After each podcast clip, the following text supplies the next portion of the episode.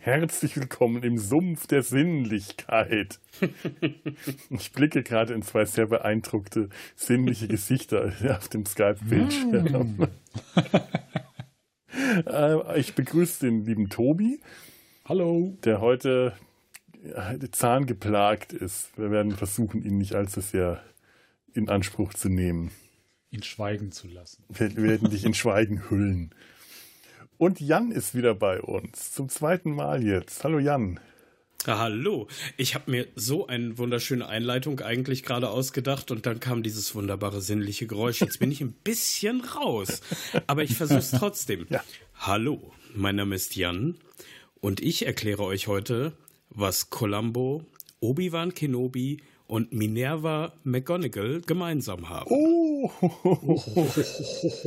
Minerva McGonagall hätte ich ja komplett wieder. Komisch, das ist die eine Rolle, die ich bei ihr immer wieder vergesse. Ich weiß oh, okay. nicht warum. Das heißt, ich weiß warum, aber ich muss es jetzt nicht allzu laut sagen. Warum denn? Erzähl doch mal. ja, wo sind wir denn da? Bevor, bevor wir da hinkommen, ist es, äh, äh, wie gesagt, Sinnlichkeit ist erstmal angesagt, denn ich werde auch heute wieder ein Geräusch vorführen. Ein, ein Geräusch, das euch möglicherweise in eure Kindheit zurück äh, versetzen wird. Ein, ein, ein sehr sinnliches, sehr haptisches Geräusch zu Ehren des großen Hermes Fettberg, der für seine Zuschauer eine äh, Eierlikörflasche an seiner Wange geöffnet hat. Ich sage das immer wieder, weil ich es einfach so großartig finde und weil ich dann den, das Video so schön in unseren Show Notes verlinken kann. Das kann man sich gar nicht oft genug anschauen. Und ich werde jetzt dieses Geräusch vorführen. Ähm, na, ihr könntet das sehen. Macht mal kurz ihr beiden eure Augen zu äh, und dann dürft ihr raten, was es ist.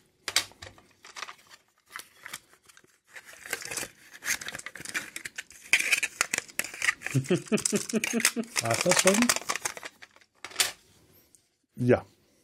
Das war eine Packung, wie hießen die Bonbons aus Österreich? Da war noch nicht mehr viel drin. Icebreaker, Eisbombe, Eisbrocken. Und die hast du geschüttelt. Nicht ganz. Jan? Okay. Super, ne? Ja, dann bin ich mit dem äh, Wählen einer Telefonwahlscheibe komplett weit weg. das Telefon war ziemlich kaputt, glaube ich. ja, am Anfang klang es so und zum Ende hin kam dann dieses Knirschen, wo ich dachte, oh, dann ist es das doch nicht. Was ich gerade vorgeführt habe, ist der Klang einer Pumuckl-Hörspielkassette, die aus der Hülle genommen ein bisschen geschüttelt, weil dann klingt das so, so schön klapprig und dann wieder in die Hülle zurückgenommen wird. Was man nicht hört, ist die eigentliche Hülle, die ist mir nämlich gerade rausgefallen. Und mhm. das Besondere an dieser Pumuckl-Hörspielkassette ist, dass es die falsche Hülle ist. Das ist aber für unsere Pumuckl-Hörspielkassetten und für die generelle Allhörspielkassetten in meiner Familie normal. Jetzt fällt mir gerade ein Mörderding ein. Könntest du mal kurz auf die Rückspultaste drücken, damit wir das nochmal hören können? ich feiere gerade. wow, das ist mal gut geplagt. Jetzt sage ich auch nichts mehr. www.rückspultaste.de Kann richtig sein, muss nicht. Könnt auch Rückspultaste einfach bei Google eingeben. Mach das mal. Das sind der Jan und ich nämlich jetzt auch gerade wahrscheinlich, mhm. wenn ihr das jetzt hier hört, auch gerade seit ein paar Tagen ja. mit einer sehr, sehr, sehr wichtigen äh, Folge vertreten. Oh ja, oh ja. Oh ja, ich bin äh, auch da wieder sehr fasziniert von den Vorschaubildern, die Sebastian raussucht. Immer. Wie macht der das? Wie findet das er solche Sachen, die einfach wie eine Eins, wie die Faust aufs Auge ja. passen? Unglaublich. Ja. Die, ist das Quadrat, das in Quadrate unterteilte Meer. Ah, unglaublich. Genau das dachte ich mir. Sowas gibt es doch nicht in Wirklichkeit. Okay, aber wir schweifen ab. Okay, wir schweifen ab. ähm, diese Pumuckl-Hörspielkassette, um damit eigentlich zum heutigen Thema zu kommen, hätte es vielleicht eine Drei-Fragezeichen-Kassette sein müssen oder vielleicht eine, ich weiß nicht, Van Dusen-Kassette. Hm. Zwinker, Zwinker, Stups, Stups oder irgendeine andere Krimi-Hörspielkassette. Leider ist es das nicht und es ist auch nicht äh, Pumuckel auf heißer Spur, sondern die abergläubische Putzfrau und das grüne Gemälde. Denn in der, in der Folge Pumuckel auf heißer Spur geht es darum, dass eine Kundin in die Werkstatt kommt, die Uhr vom Meister Eder stiehlt und der Pumuckel zieht los, um zu ermitteln. Der Pumuckel betätigt sich als Kriminalist. Und das wäre jetzt heute die Überleitung zum Thema, zu unserem Thema schlechthin, wenn sie geklappt hätte. Aber der König der Überleitung macht das auch so. Moment. Ich fühle mich auch so sehr abgeholt. Ja.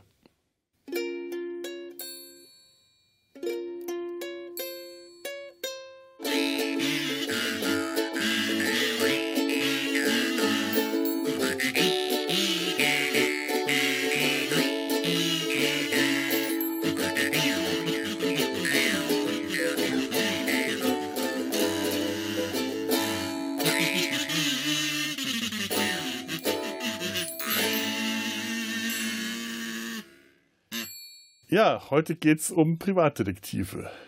Die größten und wichtigsten Privatdetektive sind in dem Film, den wir heute äh, besprechen, versammelt. Nicht nur, wie man vielleicht an der Musik erkennen kann, Miss Marple, sondern auch, äh, also ich, ich, konnte mir einfach nicht verkneifen, Miss Marple, die Miss Marple-Melodie mhm. aus den äh, Schwarz-Weiß-Filmen zu spielen. Aber um die geht es heute nicht alleine. Und zum Miss Marple, äh, zum Miss Marple-Thema habe ich nachher auch noch äh, was, was, äh, was, was Nettes, eine, ein, ein, eine schöne Geschichte und einen kleinen Einspieler. Beziehungsweise ich werde ein bisschen was vorspielen. Da komme ich aber nachher dazu, wenn wir vielleicht über die äh, Charaktere des Films reden. Denn heute reden wir über den Film Eine Leiche zum Dessert. Auf Englisch Murder by Death aus dem Jahr 1976, Regie Robert Moore, Drehbuch Neil Simon. Und die Hauptdarsteller in den Hauptrollen, wie Jan schon so schön angeteasert hat, äh, Leute wie Alec Guinness, ähm, Peter, Peter Falk, Falk. Äh, Maggie Smith, Peter Sellers und äh, David Niven zum David Beispiel Niven. Auch. David Niven. Also damals ah, durch Truman Capote sagte Tobias auch noch. Ja, ja Truman Capote, ja, ja. den, den vergesse ich. Äh, Truman Capote vergesse ich immer wieder. Wie, das, wie, kannst du denn Lionel Twain vergessen?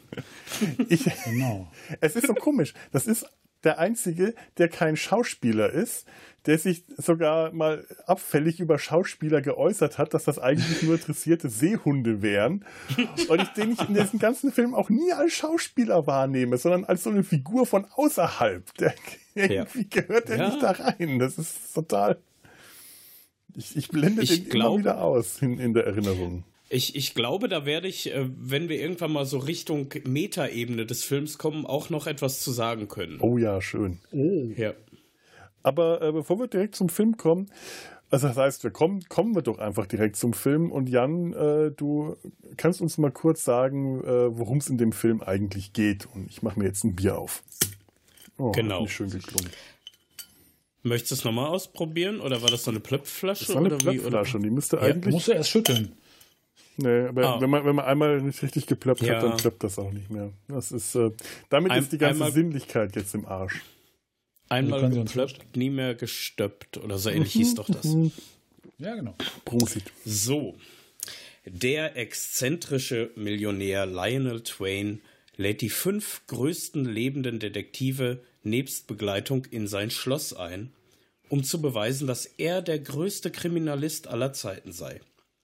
Er sagt voraus, dass Punkt Mitternacht jemand aus der Runde sterben und keiner in der Lage sein werde, das Verbrechen aufzuklären. Ansonsten würde er demjenigen eine Million Dollar zahlen, an demjenigen eine Million Dollar zahlen. Jeder ist sich schon im Vorfeld sicher, dass nur Twain der Täter sein kann, da er den Zeitpunkt und die Todesursache zwölf Stiche mit einem Fleischermesser genau voraussagt. Zunächst jedoch wird gegessen, was durch die wenig konstruktive Zusammenarbeit des blinden Butlers James Sir Benson Ma'am mit der taubstummen Köchin Jetta zu einem eher ungewöhnlichen Ereignis wird. Alle sind da, überrascht, als es bitte.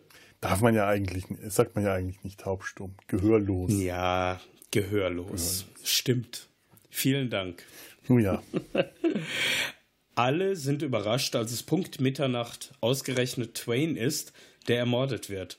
Der Täter kann sich, da der Butler bereits vorher ermordet aufgefunden wurde und die Köchin sich als Schaufensterpuppe entpuppt, ja, das ist wirklich so, logischerweise nur noch unter den Detektiven und deren Begleitung befinden, die alle ein Motiv haben, wie sich im Laufe der von überraschenden und skurrilen Ereignissen begleiteten Erkundung des Hauses herausstellt. Schließlich kommen die Gäste zur Ruhe, wobei jeder mit seinem Begleiter beinahe einem heimtückischen Mordversuch zum Opfer fällt. Alle treffen schließlich nacheinander in Twains Arbeitszimmer ein, aber am Schreibtisch sitzt der Butler lebendig und ohne Blindheit. Jeder gibt nun seine ganz eigene Theorie über die wahre Identität des Butlers und damit des Mörders zum Besten und fordert die Million Dollar. Doch dann nimmt der Butler seine Gesichtsmaske ab. Er ist Lionel Twain, der sich nur totgestellt hat und jetzt damit droht, der Welt das Versagen der Detektive preiszugeben. Und es wird daher niemand die Belohnung erhalten. Während die Gäste frustriert abreisen, zündet Twain sich eine Zigarette an und entpuppt sich nach Ablegen einer weiteren Maske und Hut als Jetta, die vermeintlich gehörlose Köchin, die hier aus Fleisch und Blut ist. Wenn du das so vorliest, klingt das, als ob es ein ernsthafter Film wäre. ja, ist doch ein total ernstzunehmender Film, ja, oder? Ein ernstzunehmender Kriminalfall. Felo, meinst du wirklich, es ist ein spezial gelagerter Sonderfall, den wir hier bearbeiten müssen? Ja. Der speziellste von allen. Der absolut der allerspeziellste. Ja. Das ist ein Film, bei dem es tatsächlich Spaß macht und vollkommen sinnlos ist, auf irgendwelche Hinweise zu achten als, als mhm. Zuschauer, weil sie alle in die Irre führen. Weil sie äh, entweder weil der, der, der Drehbuchautor sich Mühe gegeben hat, dass sie in die Irre führen, oder weil es ihm einfach egal war. Es wird zum Beispiel an einer Stelle gesagt, dass Lionel Twain, ich habe mir das irgendwo aufgeschrieben, das alt, man kann an einer Stelle hera äh, äh, herausfinden, in welchem Jahr der Film spielt. Oh, okay. Lionel Twain ist nach eigenen Angaben im Jahr 1906 geboren. Mhm. Wiederum ja. nach eigenen Angaben ist er 76 Jahre alt. Das mhm. müsste den Film im Jahr 1982 spielen lassen. Okay. Alles an diesem Film sieht nach ungefähr 40 Jahre, 30 bis 40 Jahre früher aus. Und so geht es eigentlich den ganzen stimmt. Film über. Das ist, äh, und das sind Kleinigkeiten, die einem äh, halt dann eher auffallen, wenn man drauf achtet, aber sie auch Spaß machen, weil der ganze Film, ja. wie gesagt, sich halt überhaupt nicht ernst nimmt. Ja. Er, er startet ja schon, also ähm, ich habe mir die Amazon-Version äh, angeguckt, da stand in, in Diabolical Order äh, der Name hm. der äh, auftretenden Künstler, also in diabolischer äh, Reihenfolge. Ich weiß jetzt nicht, wie es ich hatte auch mal eine VHS davon, ehrlich gesagt, äh, wie es auf der VHS damals gewesen ist. Aber das setzt ja schon mal den Grundton im Grunde genommen von dem Ganzen. Ja, stimmt. Ich weiß das gar nicht. Ich glaube, ich habe es ja auf DVD, wie das da war. Da sieht man dann äh, am Anfang halt dieses schöne, ähm, dieses schöne Aufklappbild, diese schöne Illustration. Ja, Diorama, genau. Diorama, ja. genau. Mit ja. allen äh, Figuren, die alle die Augen bewegen, wenn sie können. Außerdem Butler, weil der blind ist, und Peter Falk, weil man von dem im Profil nur das Glasauge sieht. ja. Ach, herrlich. Äh, vielleicht fangen wir mal an zu erklären, welche Menschen denn da eigentlich eingeladen sind oder welche Charaktere so in dem Film vorkommen mhm. und was das für Anspielungen auf, ähm, ja, sagen wir mal, reale Literat literarische Figuren oder Filmfiguren sind. Mhm. Also ich habe mir da auch äh, zu allen direkt mal ein paar Dinge aufgeschrieben. Ich fange mal an mit Inspektor Sidney Wang. Sidney Wong. Sidney Wong. Ja. Gespielt von Peter Sellers, der äh, eine, eine äh, Parodie auf den Detektiv Charlie Chan ist, der aus den mhm. Earl der Biggers Romanen stammt, ein chinesisch-hawaiianischer äh, Polizist, der äh, in sehr vielen Filmen aufgetreten ist. Ich glaube, von den, von, haben wir aufgeschrieben, von den 20ern bis Ende der 40er. Okay. Und man könnte jetzt hier von Yellow Facing sprechen. Hm. Es würde ja stimmen, nur ist das ja eigentlich eher die Satire, also dass Peter Sellers einen Asiaten spielt, dann auch mit entsprechender Maske, die die Augen zu den, diesen asiatischen Augenformen überklebt, mit, dem, mit den vorstehenden Zähnen und so diesen Bärtchen.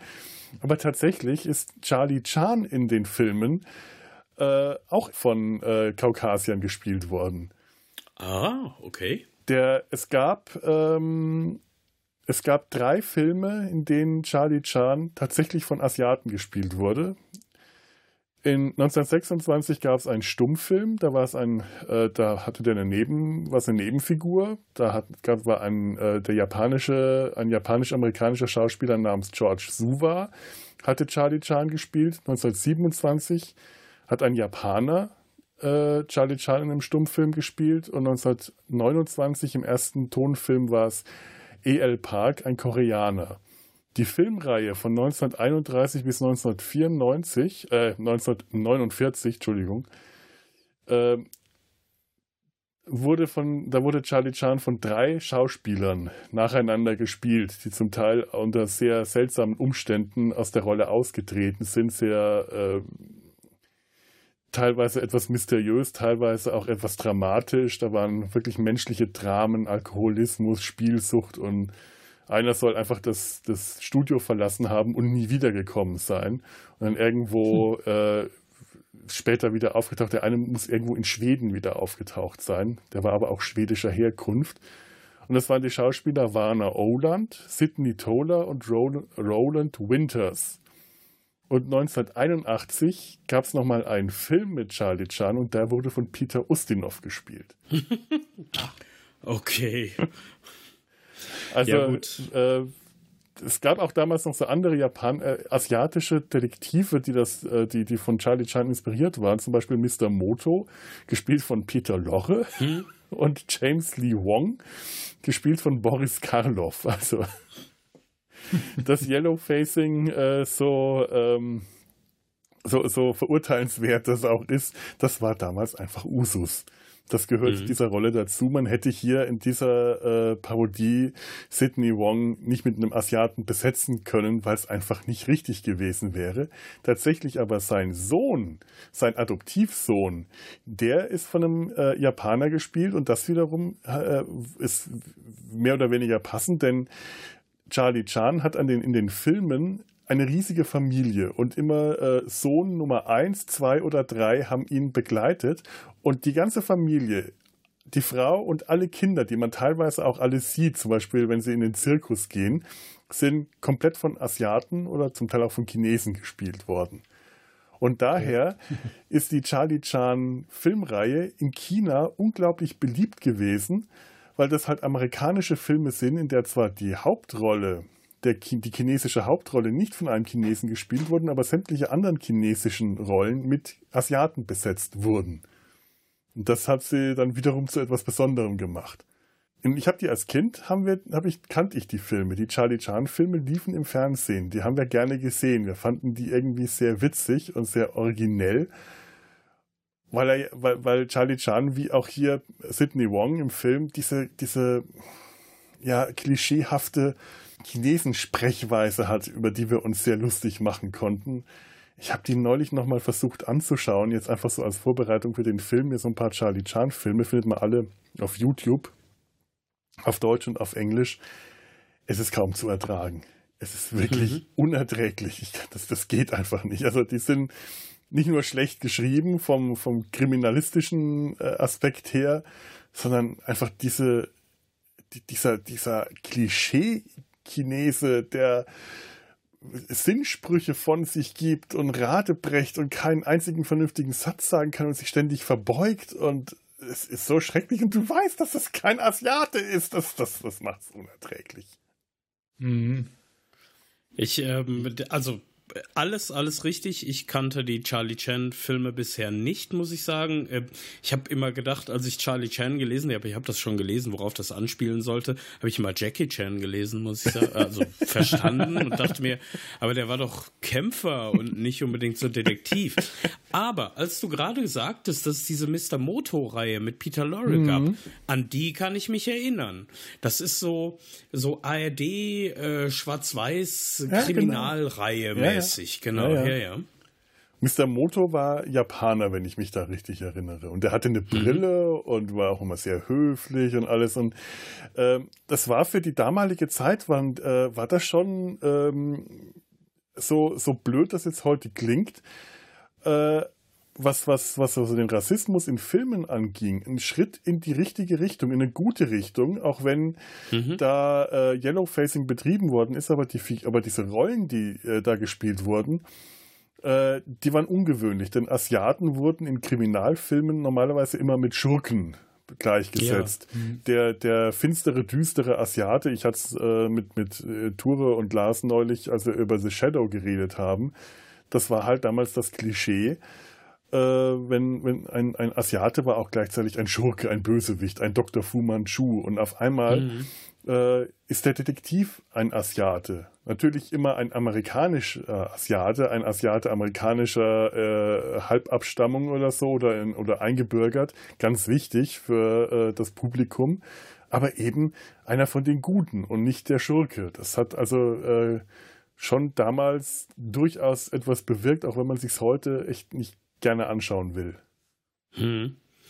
Ich muss sagen, ich nehme vor allen Dingen Peter Sellers aber die Rolle durch und durch einfach ab, ähm, weil er ist ja so einer, der, der auch berühmt wurde durch Verkleidungen. Also mhm. wenn ich mir äh, Clouseau oder sonst irgendwas hier, die, die äh, rosa-rote Panther-Reihe halt angucke, ja. da ist er ja auch ständig irgendwie verkleidet. Und was ich ganz faszinierend fand, du hast diese ich sag mal, diese eingedeutschte asiatische Sprache mit dem RL-Phänomen und sowas gerade schon mal angesprochen. Ich habe zwischendurch mal auf die englische Tonspur umgeschaltet. Da gibt es das nicht so stark, oder eigentlich habe ich es gar nicht richtig gehört, sondern das ist durch ein starkes Lispeln begleitet, ähm, einfach die Sprache in dem Moment. Ja, also ich, ich schaue mir, gerade bei dem Film ist die englische Tonspur, finde ich auch die, die ich mehr genieße, obwohl ich die deutsche natürlich aus meiner Kindheit her kannte und mhm. äh, äh, recht, regelrecht mitsprechen könnte und an einigen Stellen sogar bevorzuge, zumindest an einer ganz bestimmten Stelle, da komme ich nachher noch dazu.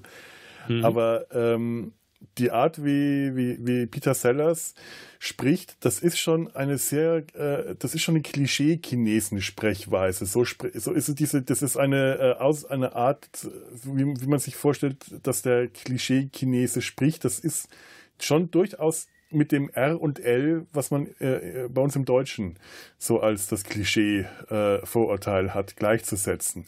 Es klingt für uns äh, Nicht-Muttersprachler natürlich nur nicht so deutlich, nicht so auffällig, aber ähm, das hat ja schon äh, also bewusst so angelegt, dass es asiatisch klingt.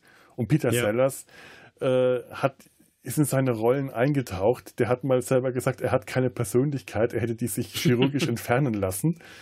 Er übernimmt die Persönlichkeit der Rollen, die er spielt. Es gibt eine schöne Szene äh, aus der Stelle in der Muppet Show, ist er ja auch mal als Gaststar gewesen. Äh, und weil die, die Gaststars in der Muppet Show hatten immer so eine Sequenz irgendwann im Lauf der Folge, wo sie einfach mal ganz ungezwungen mit einem der Muppets plaudern konnten.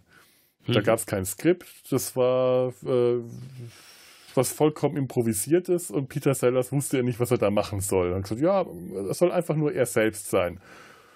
Und dementsprechend ist er mit äh, Boxerhandschuhen, einer Perücke, einem Wikingerhelm, einem Bart und äh, einer Halskrause und äh, dem Akzent von Königin Victoria aufgetreten, weil, er, weil es gibt kein er selbst. Das klingt hervorragend. Übrigens als äh, kon totalen Kontrast dazu natürlich äh, Sohn Nummer 1, äh, der ein, ja, also zumindest im Deutschen, ein hervorragendes Deutsch spricht, einfach. Und der ja als japanisch adoptiv, äh, adoptiert äh, immer benannt wird. Der hat auch im Original ja. ein erstklassiges amerikanisches Englisch drauf. Äh, es, also gerade äh, die Sprüche, ich weiß nicht, ob wir da vielleicht später nochmal drauf kommen, mhm. aber die Sprüche gerade rund um diesen Charakter sind hervorragend und ähm, ja. Das ist, das ist großartig, ja. Ja, Kuh, Kuh an Wand. Stimmt, ja, kommt von Kuh an Wand.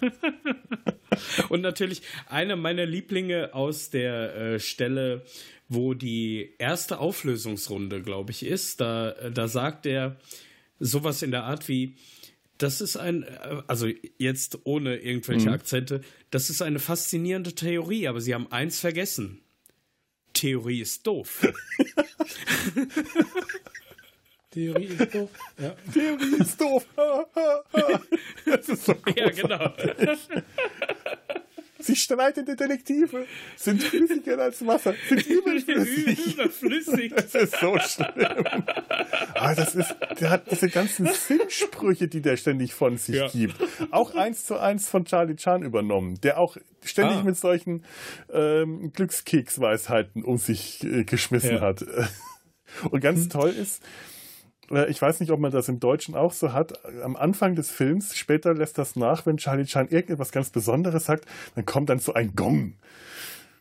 Oh, Bong. darauf habe ich nicht geachtet. Da gibt es eine Stelle, ich habe es mir irgendwo aufgeschrieben, wo er seinen Sohn äh, anschimpft, wenn sie am Anfang den Weg zum, äh, zu, zu, zu dem Haus suchen unterwegs auf das äh, Ehepaar der äh, Charleston treffen und äh, mhm. Dick Charleston nach dem Weg fragt und Charlie Chan irgendeinen äh, einen, einen Schluch, äh, Spruch von sich geben will. Suche nach Weg ist wie Champignons und sein Sohn einfach mit dem Auto. und er schreit ihn an. Ich hab's mir aufgeschrieben, wo das? Idiot! Not finished Mushroom Story! Idiot! Gong! Dieses Idiot! Gong! Ja. ja. Ah, kurz darauf kommt dann schon diese Brückenszene mit dem, ja, ähm, ja ich, fahr, äh, ich bin als Erster ausgestiegen, deswegen musst du das probieren. es klappt, hey. Ja, dann komm jetzt zurück und hol mich. Fahr zurück und hole Adoptivvater ab. ja. Paps, warum muss ich mit dem Auto über die Brücke fahren? Weil ich als Erster ausgestiegen. der, das ist auch so ein bisschen, der Sohn macht die Drecksarbeit. Dafür ist er da. Und ja. er beschwert sich auch, Paps, warum muss ich immer die Drecksarbeit machen? Weil deine Mutter nicht hier ist, um zu tun. Und das genau. ist auch so in den Filmen auch so, der Sohn macht halt die Laufarbeit. Das es gibt ja immer diesen Assistenten, das ist der, der Watson, der Hastings, der muss rennen, mhm. damit der Detektiv sich nicht anstrengen muss. Und bei Charlie Chan ist es der Sohn Nummer eins und bei Sidney Wong ist es Adoptivsohn Nummer eins. Mhm. Der die Drecksarbeit machen muss, weil seine Mutter oh. nicht da ist. Ja, ja. Ah, hervorragend.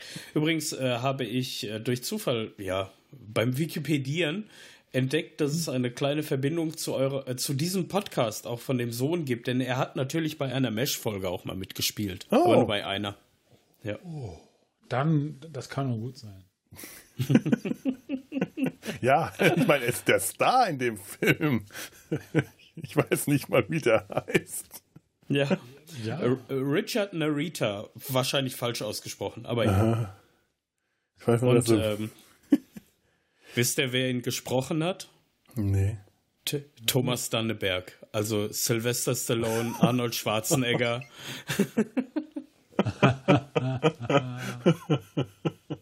ja, mein Gott, man muss ja auch seine Brötchen verdienen, wenn man nicht gerade für die ganz großen Stars Synchronsprecher ja. machen darf. Ja. Das war ja auch 1976, ne? Hm. Hm.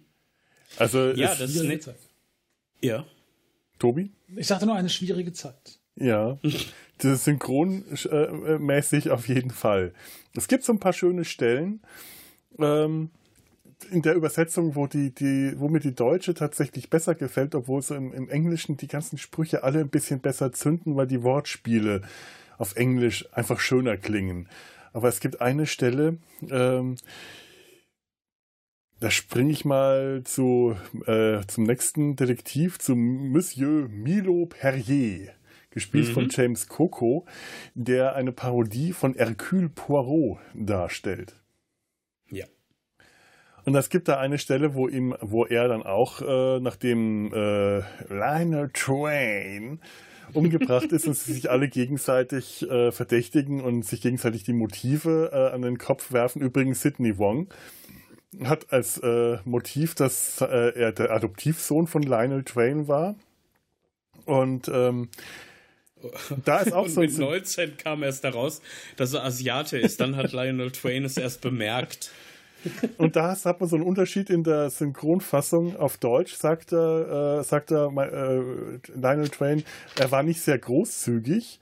Und auf, im Englischen sagt er, er war kein guter Beobachter. Und deswegen ah, ist ihm okay. erst aufgefallen, dass Sidney Wong äh, Asiate ist, als er 19 geworden ist. Okay. Das macht dann ja. tatsächlich auch ein bisschen mehr Sinn. Und äh, ja. die, die, den Grund, den Monsieur Milo Perrier hat, um Lionel Twain abgründig zu hassen, ist, äh, ich, ich kann nicht anders als immer diese, die, die Sidney Wong-Stimme zu machen. Es ist, es ist schändlich, aber ich, ich, ich, geht nicht anders. Lionel Twain tötete einziges, was sie je geliebt haben. Marie-Louise Cartier. Und dann hörst du die Geigen. Und ja. Perrier fängt an zu wimmern. Der wimmert auch ja. immer so. Und dann fragt ihn War David Niven, war das ihre Frau? Auf Englisch Your Sweetheart. Und dann kommt diese großartige Stelle, in dem Perrier sagt, nein, mein Pudel. Er war unbeschreiblich grausam. Und dann hörst du aus dem Off im Deutschen die Stimme von Peter Falk, von Sam Diamond. Wer? Der Pudel? Und ich schmeiß mich jedes Mal weg, wenn ich das höre. Nein, Monsieur Twain. Und das haben sie im Englischen überhaupt nicht gesagt. Oh nein, oh, das ist schön. Der Pudel, ja. ich fand das als Kind immer so großartig schon die Vorstellung, dass der Pudel unwahrscheinlich grausam sein könnte. Wir, wir, wir, sind ja alle mit 70er Jahre Synchronisation vertraut. Was meint ihr denn, wer das wohl da reingeschrieben hat und wer die Synchronisation von diesem Film übernommen hat? Nein, bitte nicht. Natürlich Rainer Brandt. Natürlich Rainer Brandt. Oh mein Gott, ich habe nicht mal, ich bin nicht mal auf Und wenn Idee man genau hinhört, wir sind ja schon bei Milo Perrier. Marcel hat auch die Stimme von Bud Spencer. Marcel wird nämlich von äh, Rainer Brandt gesprochen. James Cromwell in seiner ersten Filmrolle. Hm, Hier, genau. Ähm, ähm, Star Trek äh, First äh, Contact. Borg, ne? First Contact. Äh, wie, wie, wie, wie, ja, hier, wie hieß er denn nochmal? Der, Zephram äh, der zuerst zu den, genau, Zephram ja. Cochrane, genau. Mhm. ja, wir, wir, wir fühlen uns jetzt alle geschlagen von unseren äh, Trek am Dienstag Kompagnons. Die hätten das gewusst. Natürlich. Natürlich. Äh, also im Gegensatz zu äh, da äh, jetzt bei First Contact war er da noch ein sehr distinguierter Mensch. Äh, ja, ja. ein bisschen jünger. ja. Und anders an der als ich, ich komme Brand. Oh mein Gott, wirklich, ja, er war unvorstellbar grausam. Das macht so viel Sinn auf einmal. Wer der Pudel? Das, das macht Sinn, ja. wenn man das weiß. Das macht Sinn. Ja. Das ist Brand. Das ist ein echter Brandizismus der ja auch gerne die Leute was hat sagen lassen, wenn sie nicht im Bild waren. Genau. Das ist klassisch. Großartig. Ja. Ja, das machte ja. das Ganze ja aus, genau. Bei, bei, äh, ich, ich muss fast auf alle Synchronsprecher zurückkommen, weil mhm. die alle ganz hervorragende Menschen sind. Und Milo ist halt auch, wird von Klaus Miedel gesprochen. Äh, der ist vielleicht nicht ganz so bekannt, aber für mich hatte eine der herausragendsten Stimmen in einer meiner Lieblings-Hörspielserien nämlich gesprochen. Er war nämlich der, äh, der ursprüngliche Professor Zweistein bei Jan Tenner. Ah. Ja. Okay. Also der, die böseste Stimme neben Peter Passettis Skeletor. ich glaube, ja. Ich kann mich sogar, äh, ich habe die nie richtig gehört, äh, aber ich kann mich vage dran erinnern die Stimme sagt mir jetzt was. Die kann ich damit, ja. glaube ich, sogar in Verbindung bringen. Sehr cool. Ja. Ansonsten ist die Kombination, ähm, also sagen wir es mal, äh, äh, hier Poirot und ich glaube, sein Kompagnon heißt eigentlich Hastings, also mhm. Hastings, mhm. aber er kann, er kann ja kein H aussprechen. ähm, das ist ja. das ist genau ganz klassisch, so wie es hier. Ich, ich liebe ja Poirot einfach. Ich habe mhm. ähm, äh, vor allen Dingen die Bearbeitung von 1989 bis irgendwann in die 2010er Jahre von, ähm, ja, jetzt fällt mir der Name gerade nicht David ein, aber Suchet ist, äh, genau, David Suchet, äh, hervorragende Bearbeitung einfach Großartig, von dem Ganzen. Ja. ja. Bis auf die Haare ähm, äh, ziemlich originalgetreu. Ja. Und auch leider um einiges besser als das, was Peter Ustinov auf den, äh, aufs Parkett gelegt hat. Ja, muss, muss man wirklich ganz ehrlich äh, sagen, da auch Ehre wem Ehre gebührt, David Suchet ja. ist äh, der bessere Poirot. David Us äh, ja. Peter Ustinov ist Peter Ustinov. Das hat er ja auch genau. selber gesagt. Äh, Poirot, ich, ich bin nicht, äh, ich sehe nicht aus wie Poirot, Poirot sieht jetzt aus wie ich. Hm. Das hat er zur Tochter genau. von Agatha Christie bei der Filmpremiere gesagt, als die oh, zu ihm gesagt okay. hat, ja, aber schon schön, aber sie sind ja nun eigentlich nicht wie Poirot. Nein, das ist auch nicht notwendig. Ja. Also äh, Poirot ist halt auch ein Ausnahmedetektiv, der natürlich alles das klassische Muster verfolgt. Das klassische Muster, was natürlich auch äh, die, den ganzen äh, eine Leiche zum Dessertfilm durchzieht, von wegen mm, alle Verdächtigen oder beziehungsweise alle haben abstruseste Motive und irgendwann werden dann letztlich alle Verdächtigen in einen Raum geworfen und dann klärt er auf.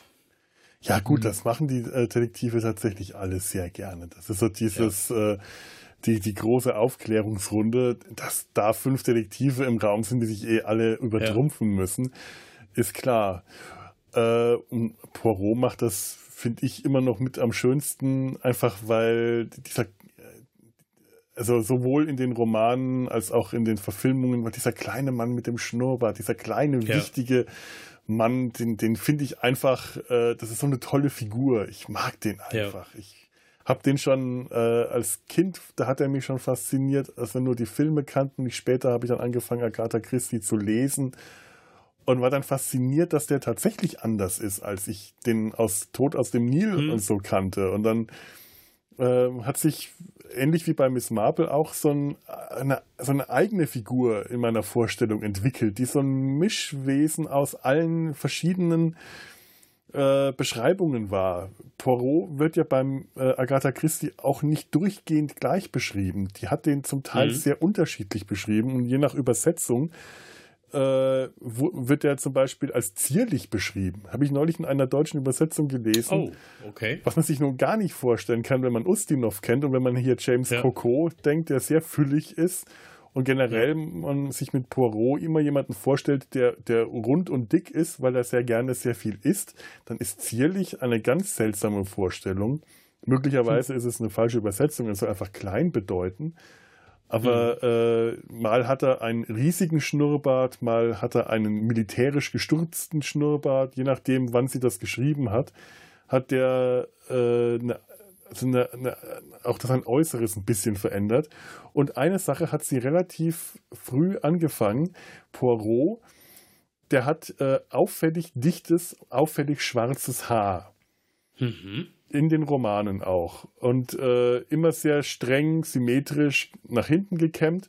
Und in einem der frühen Romane fällt das Hastings zum ersten Mal auf, dass die Farbe von äh, Poirots Haaren aus einer kleinen Flasche kommt und da stürzt für Hastings eine Welt zusammen. Dass oh. Poirot die Haare schwarz färbt. Oho. Das ja. ist die Morde des Herrn ABC, da fängt das ziemlich ganz am Anfang mhm. an. Äh, wenn, wenn ich jetzt äh, solche Dinge erzähle, ich versuche nicht zu spoilern. Also bei dem Film hier spoilern wir natürlich, das ist klar. Aber äh, sollte ich jetzt über andere Kriminalgeschichten reden, versuche ich nicht zu spoilern, auch wenn es sich um uralte Filme oder uralte Romane handelt, weil ich finde, bei Krimis ähm, sollte man das Ende nicht verraten. Dann versuche ich das auch mal, mich da zurückzuhalten. Ich bin da nämlich auch immer in der Versuchung. Ja, ich weiß. War sowieso immer der ja. Gärtner. Also Oder der Butler. Oder der Butler, ja. Genau. Ich habe auf alte Theorie zurückgegriffen, die sonst selten benutzt wird. The Butler did it. das ist ja so großartig. Ja, aber was hier äh, ja. Perrier äh, tatsächlich auch trägt, ist nämlich Toupet. Der hat eine Glatze und der trägt dann ein Toupet. Das sieht man dann später, wenn er, wenn er schlafen wenn, geht. Bei der Schlafenszene, mhm. genau, wo sie ja alle irgendwie einer Todesgefahr ausgesetzt ja. werden. Ja, ja. Und er zusammen mit Marcel, mit seinem Chauffeur in einem Bett schlafen muss und er das ganz furchtbar findet. Warum schlafen ja. Sie nicht im Auto, Sie, Sie Chauffeur, Sie? Wenn er dann seinen Toupet abgenommen hat und Sie mit Ihrem hässlichen Toupet. Das weiß doch eh jeder. Das weiß ich, aber ich wusste nicht, dass Sie das wissen. Ja. Und tatsächlich und, ist das ja. auch aus Agatha Christie ganz offiziell Poirot trägt Toupet. Das ja. kommt, in, ah. ich verrate jetzt nicht in welchem ähm, Roman, äh, weil, äh, ja doch kann ich, weil es tatsächlich relativ, nee, nee, es kommt in einem Roman vor äh, und es ist ganz, ähm, ach verdammt, ich möchte jetzt über diesen Roman reden, weil der toll ist. Sag doch mal den Titel zumindest. Curtain, Vorhang. Oh ja, ah. okay, ich weiß es. Ja. Das, das ist der, der letzte Roman. Der letzte Roman, ja, genau. äh, hm. Poirots letzter Fall. Ja. Poirot ist alt ja. und krank, sitzt im Rollstuhl und ganz zu Anfang fällt äh, Hastings, Hastings auf, wie auffällig es ist, dass Poirot Toupet trägt, weil das Haar wirklich dicht und schwarz ist und der Schnurrbart wie angeklebt wirkt und es, äh, er meint, das, das, sieht schon so peinlich aus. Äh, hm. Und tatsächlich ist also äh, das, das Toupet hier keine Erfindung von äh, des Film, aus diesem Film, sondern Poirot ist tatsächlich ein Toupet-Träger. Hm. Und da hat David Suchet äh, als Poirot leider äh, ist davon abgewichen, denn David Suchet hat eine Glatze und hat die auch nie verborgen. Okay. Was ich immer ein bisschen hab, schade ähm, finde. Curtain von äh, Suchet habe ich tatsächlich noch nicht geguckt, obwohl es ja auch glaube ich, das letzte Kapitel ist dort mhm. auch im mhm. Dänen, genau. Ähm, also, aber gut. sonst, ich ja. weiß, worum es dabei geht und äh, dass das ein ganz, dass das eine typische Agatha Christie auch Lösung ist und hervorragend, wie sie es schreibt und ähm, vielleicht nur ver verbunden mit, ähm, ich sag mal, glaube ich, das Haus auf der Düne. Das hat auch so eine gewisse Outstanding-Stellung, soweit ich mich erinnere. Es, ja, es gibt so ein paar Romane, wo sie ihre eigenen Regeln gebrochen hat ja. und ihre eigenen, äh, äh so, so eigene, ja, Irrwege, rote, also falsche Fährten auslegt und die bis zum Ende äh, durchzieht und dann wirklich äh, sehr, sehr überraschend ja. auch auflöst. Und da äh, gehört Curtin dazu, auf jeden Fall, wirklich äh, auf, auf einer der ganz großen, also Vorhang, mhm. Curtin, Poirots letzter Fall, ist einer der ganz großen äh, Romane. Den hat sie geschrieben. Ähm, im Zweiten Weltkrieg oder kurz vor dem Zweiten genau. Weltkrieg hat den in einem Safe eingelagert, falls sie beim äh, Luftüberfall auf London ums Leben kommt und äh, ja. verfügt, dass der erst nach ihrem Tod veröffentlicht werden darf, was auch so ein paar mhm. Anachronismen dann in dem Roman erklärt, wenn man weiß, wie, wie die, wenn man die Romane davor gelesen hat. Genau. In, in dem Safe lag ja auch ein Miss Marple-Roman. Mhm. Ja. Der allerdings nicht ganz so toll ist und nicht ganz so schönen Abschluss äh, für Miss Marples Geschichte. Ich glaube. War das Mord im Spiegel? They do it nee, with nee, mirrors? Nee, nee, das, ähm, boah. Ich wollte jetzt gerade. Oder Vater, könnte auch Vater Morgana gewesen sein. So in die Richtung. Ich weiß es aber, also da, da. Ich, ich weiß nicht, es, ich, ich wollte ja. jetzt gerade das Schicksal in Person Nemesis sagen. Das ist der mhm. letzte Roman, den sie, aber glaube ich, den sie geschrieben hat. Und ähm, ich möchte noch äh, ähm, ein, zwei Dinge gerade zu ja. ähm, per, den Unterschieden zwischen Porot und äh, äh, Perrier sagen. Ähm, Poirot lebt in London er ist im, im, Ersten Weltkrieg nach England geflohen, Kriegsflüchtling, also auch tatsächlich in seinem ersten Roman tritt er auch so auf, äh, wird er so eingeführt. Und äh, er hat einen englischen Butler, George, und äh, einen englischen äh, Kompagnon, Hastings. Sein äh, Chauffeur Marcel hier in dem Film ist irgendwie so eine Mischung aus beiden, nur ist der, äh, spricht er auch mit französischem Akzent, ist ist scheinbar also auch Belgier. Und Poirot lebt in diesem Film in Brüssel, nicht in London. Das sieht man am Anfang, die Adresse auf dem Film. Und interessanterweise, ähm, also Perrier lebt in Brüssel, Poirot lebt in mhm. London. Hercule Poirot ist äh, Polizist im Ruhestand. Das heißt, als er in den, nach, nach England geflohen ist, äh, hat er seinen Beruf aufgeben müssen und er hat da seitdem als Privatdetektiv weitergearbeitet und wird auch immer als alter Mann, als älterer Mann bis alter Mann dargestellt, was eigentlich alles von Mitte 50 bis 80 bis 90 sein kann. Das ist äh, immer etwas ambivalent bei Agatha Christie. Ähm, hier wird Perrier einmal an einer Stelle von Sidney Wong als Inspektor Perrier angesprochen. Das habe ich immer überhört, aber am Anfang, als sie sich auf dem Flur begegnen, äh, wird, wird, spricht ihn äh, Wong einmal mit Inspektor Perrier an. Und da frage ich mich, ist dieser Perrier, ist Milo Perrier tatsächlich nicht nach England geflohen im Ersten Weltkrieg, sondern äh, in, in, in Brüssel geblieben und deswegen immer noch als, äh, als hat er dann noch weiter als äh, Polizist gearbeitet. Hm. Okay. Was natürlich wiederum so ein vollkommener, ein, ein vollkommen nichtssagender Hinweis ist, weil später wird gesagt, dass er Privatdetektiv ist, der auf beiden Seiten des großen Teiches arbeitet, also in Europa, in Amerika und definitiv kein Polizist ist. Aber trotzdem, ist schön. Ähm, äh, übrigens ähm, frage ich mich, warum Milo? Das hat mich immer gestört. Ja, ja. Ist es die Venus von Milo? Äh, warum nicht Achill? Milo. Denn Poirot behauptet an irgendeiner Stelle, er hätte einen Zwillingsbruder mit dem Namen Achill. Hercule, Herkules, Achill, Achill, Achilles, Achill Poirot. Sie hätten ihn Achill Perrier nennen können. Warum? Das hätte mir so gut gefallen. Tja. Meine Milo kann man ja auch so schön französisch aussprechen. Milo. Hill klingt dann eher hart. Ja, stimmt. Es ist ein weicher Name. Dass die Intention dahinter ist. Milo Perrier. Ja, stimmt. Das ist ein weicher Name und das passt zu dieser weichen Figur. Äh, macht ihn sympathischer irgendwie. Ich weiß nicht. Ansonsten Perrier ist ja auch ein Alkohol. Gibt es da irgendwie eine Sorte? Perrier ist Milo? ein Mineralwasser, oder? Pernod ist ein mhm. Alkohol. Entschuldigung, Pernod. Genau, Perrier ist ein Mineralwasser und ein Sauerstoff in der Dose. Ja, ganz genau. oh Was man gerne auf Toiletten zu sich nennt. Perry Air. Hm. Ja. Oh je. Hm. Ach Gott. Für alle Spaceballs-Fans, die auch ja, ja. Äh, einen, einen ähnlichen Humor vielleicht noch ein bisschen platter beinhaltet, wie halt Leiche zum Dessert. Ah. Okay, bleiben wir bei Agatha Christie.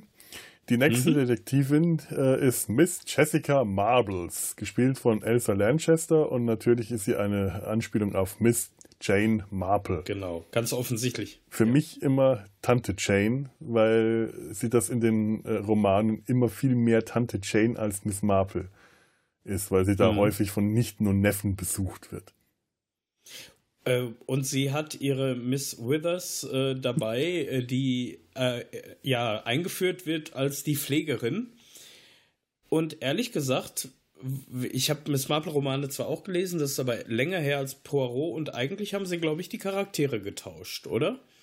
Weil eigentlich ist doch Miss Marple diese ruhige, eher im Hintergrund agierende und so ein bisschen mhm. die Fäden ziehen, zusammenlegende, Lösungen erspinnende und so. Und äh, ihr Kompagnon, ich glaube, Miss Marple hat keinen bestimmten Kompagnon, zumindest nicht, äh, nicht im Original. regelmäßig.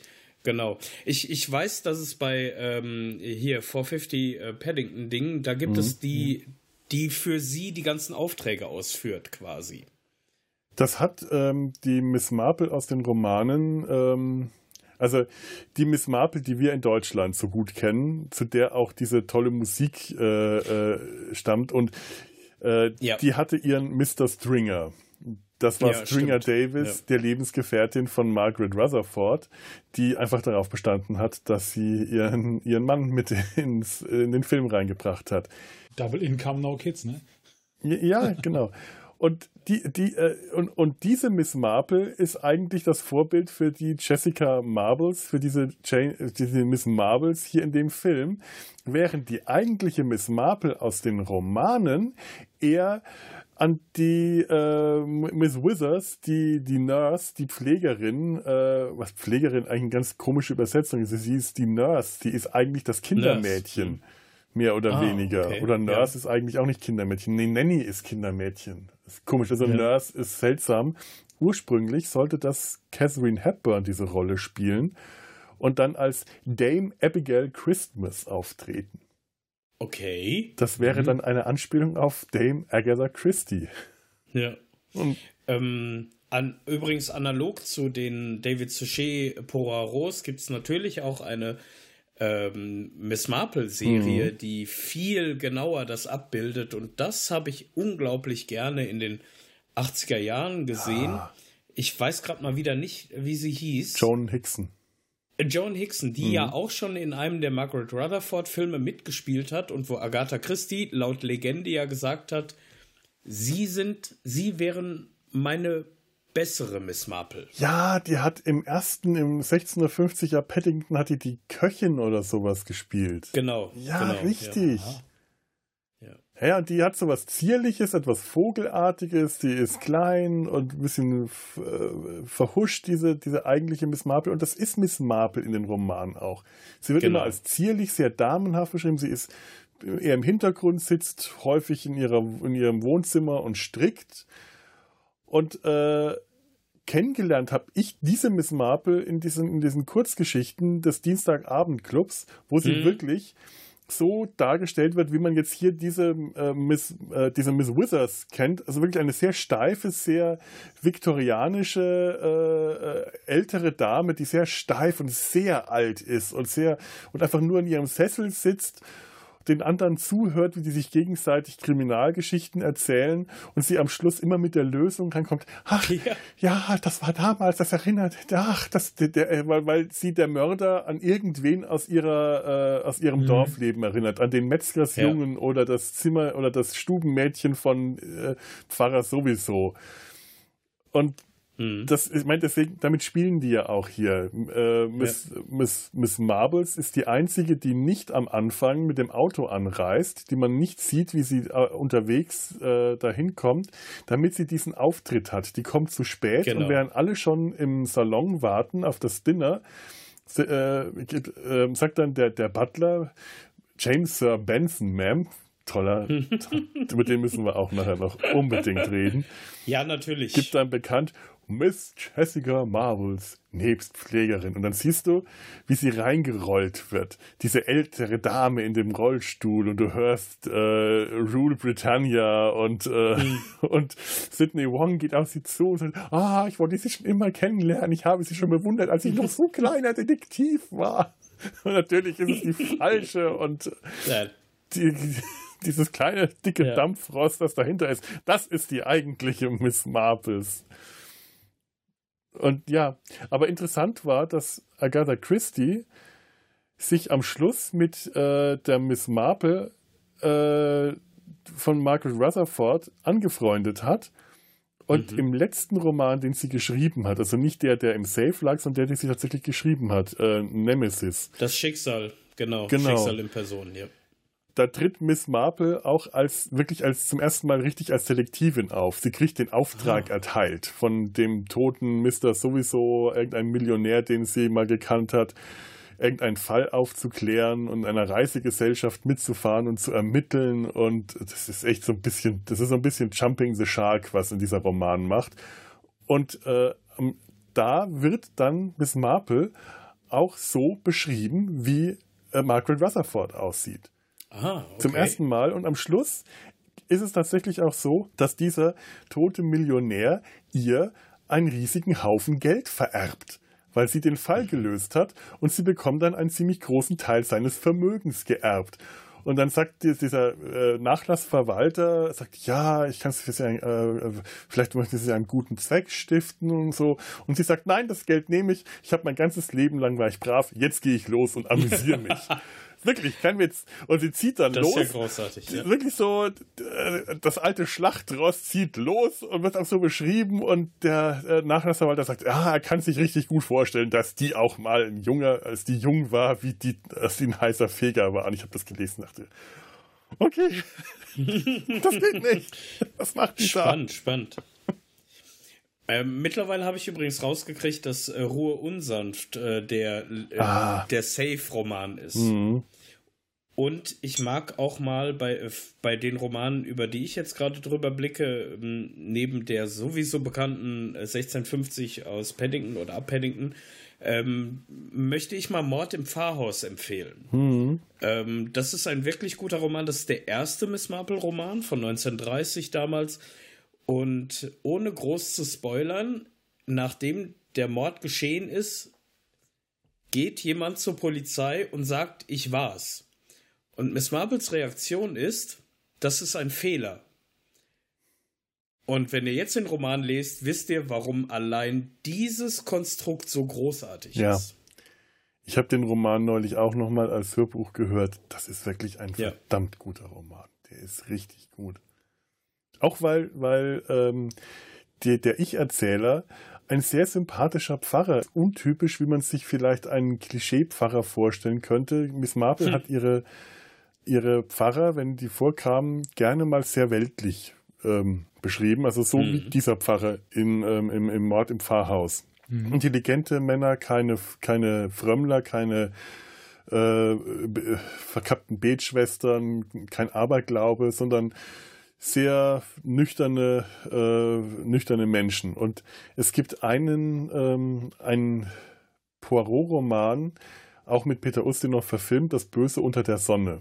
Da ist die Romanvorlage mhm. etwas anders. Die spielt nicht äh, wie in dem Film äh, irgendwo im, im, im, Mittelmeer auf einer Insel, sondern in Cornwall, in einem Hotel. Und da tritt ein Pfarrer auf, der so komplett wiederum dieses abergläubische äh, Pfarrer, der das Böse überall wittert und äh, gegen, gegen das Böse in Person von Alina Stewart wettert, dass ich den Roman zur Seite gelegt habe, weil ich das so dermaßen unangenehm fand und vor allem so gar nicht zu dem gepasst hat, was Agatha Christie sonst mit solchen Charakteren gemacht hat. Äh, und das ist der Mord, Mord im Pfarrhaus ist schon wegen dem, äh, dem, dem Ich-Erzähler, dem Pfarrer, so herrlich, herrlicher Roman, der macht das, der macht einen, der macht einen sympathischen Pfarrer aus, wie ich sie eh gerne mag.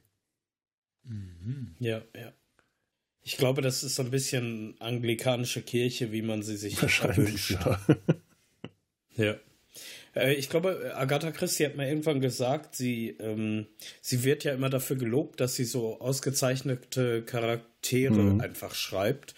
Und sie hat mal äh, gesagt, ähm, das könnte sie deswegen so gut, weil sie so häufig zwischen da, wo sie wohnt und London mit dem Bus hin und her gefahren ist und sich einfach die Leute angeguckt hat, wie sie reden, wie sie miteinander reden im Bus. Ja, das kann ich mir gut vorstellen. Mhm. Ja. Meine Pendlerzeit ist schon länger her, aber äh, da kann man eine Menge Charakterstudien betreiben, das ist wahr. Bei, äh, zu den beiden habe ich übrigens keine bekannte Verbind mir bekannte Verbindung bei den Synchronschauspielern oh. ähm, mitgekriegt. Also die sind, waren mir nicht auf Anhieb bekannt. Ich bin da auch nicht tiefer eingetaucht dann in dem Moment. Ähm, Elsa Lanchester, die kennt man aus sehr vielen Filmen, die hat wirklich sehr vielen Filmen gespielt und meistens hat sie so den Typ äh, dicke, äh, äh, mittel, mittelältere Frau gespielt, so Gouvernanten und Kindermädchen und so. Aber ihre allererste Rolle war Frankensteins ja. Braut. Die Braut von Boris Karloffs Frankenstein. Das war die, das, damit ist sie tatsächlich bekannt geworden. Also hier mit dem hochtupierten Haar und der weißen Strähne und den Narben, die, die war die Braut von Frankenstein. Ja. Ich, ich erinnere mich auch noch an den Film und äh, weißt du, wen sie da auch noch gespielt hat? Sie hat ja nicht nur Frankensteins Braut gespielt in dem Film. Sie war auch die Erzählerin und die Erzählerin ja, war wirklich Mary Shelley. Natürlich, oh. natürlich. Ja. Jetzt fällt mir das auch wieder ein, klar. Toll. Ja, die war auch sehr jung zu der Zeit, jung und schlank und hat ganz anders dann dadurch ja, ausgeschaut. Also das ist faszinierend. Und man kannte sie einfach aus den Filmen im späteren Teil ihrer Karriere. Ganz viele äh, Disney-Filme und solche Kinderfilme. Also war eine, ein relativ bekanntes Gesicht und ich weiß gar nicht, ich glaube, sie hat äh, später nach der Rolle gar nicht mehr so viel gemacht. Aber das kann mich jetzt auch gerade mit jemandem verwechseln. Also es, ähm, unter Umständen, da sie ja auch da schon mhm. relativ alt war, hat sie auch gar nicht mehr so viele Filme mhm. gemacht. Das kann schon stimmen, ja. ja. Danach, ja. Ah, faszinierend, faszinierend. Wen haben wir ja. denn als nächstes Krimi-Paar dabei? Ich, ja? würde. Ich, ja. ich, ich, ich, äh, ich möchte den, den Sprung von Catherine Hepburn, äh, warum die nämlich die Rolle nicht angenommen hat, äh, zu Dick und Dora Charleston äh, machen das gespielt von David Niven und Maggie Smith. Hm. Dieses Ehepaar ist eine äh, Parodie auf äh, das äh, Ehepaar Nick und Nora Charles aus ja. den Romanen, beziehungsweise aus einem Roman und später aus den Film, Filmen der Dün Filmreihe Der dünne Mann, The Thin Man von Dashiell Hammett.